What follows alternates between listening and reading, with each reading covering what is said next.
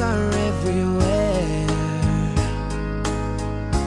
Think of me and I'll be there. We had joy, we had fun, we had seasons in the sun. But the hills that we climbed were just seasons at a time. 听众朋友，大家好，欢迎大家再次光临广播学口语。球和苍蝇也会成为我们今天的话题吗？别诧异了，让我们一起来看一看就明白了。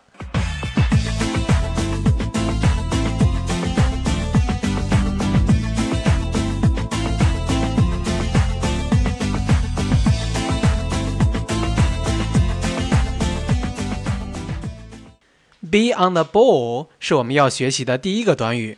我们都看过杂技演员，他们能在滚动的光滑的球上，还能如履平地一般行动自由，真是很精彩。而我们说某人 on the ball，可不是说他在玩杂技，而是对新的思想动向敏感熟悉。比如 Andy 虽然刚刚进入公司，可熟悉了环境之后，马上把工作做得有声有色，惹得同事们都对他另眼相看。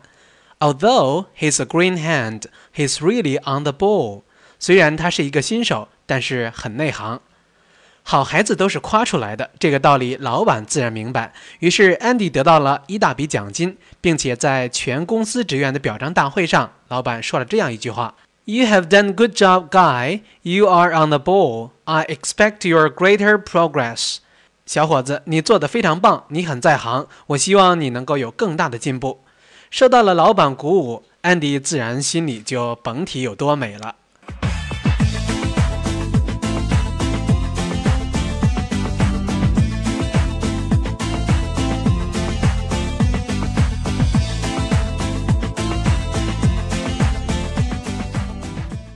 既然 on the ball 是指在行的意思，那么 drop the ball 又是什么意思呢？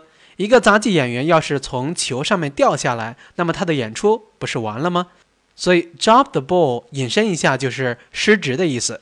这种坏事情当然不能发生在 Andy 身上了，可是 Andy 却也难逃此劫。His friend was fired for dropping the ball. He was so gloomy that he asked Andy to have a drink with him. 朋友因为失职而失去了工作，心情很不好，于是邀请 Andy 一起去喝一杯。Andy 当然很同情朋友，他说：“Okay, I won't drop the ball to be a good listener。”好呀，让我当一个好的听众吧。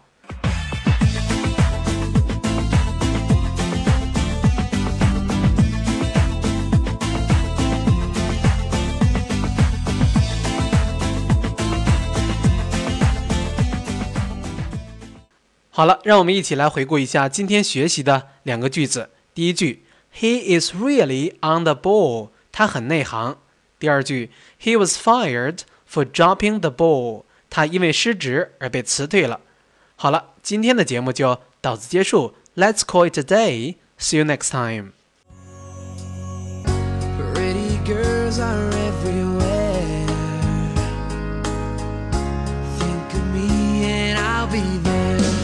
Had joy, we had fun, we had seasons in the sun. But the hills that we climbed were just seasons at a time.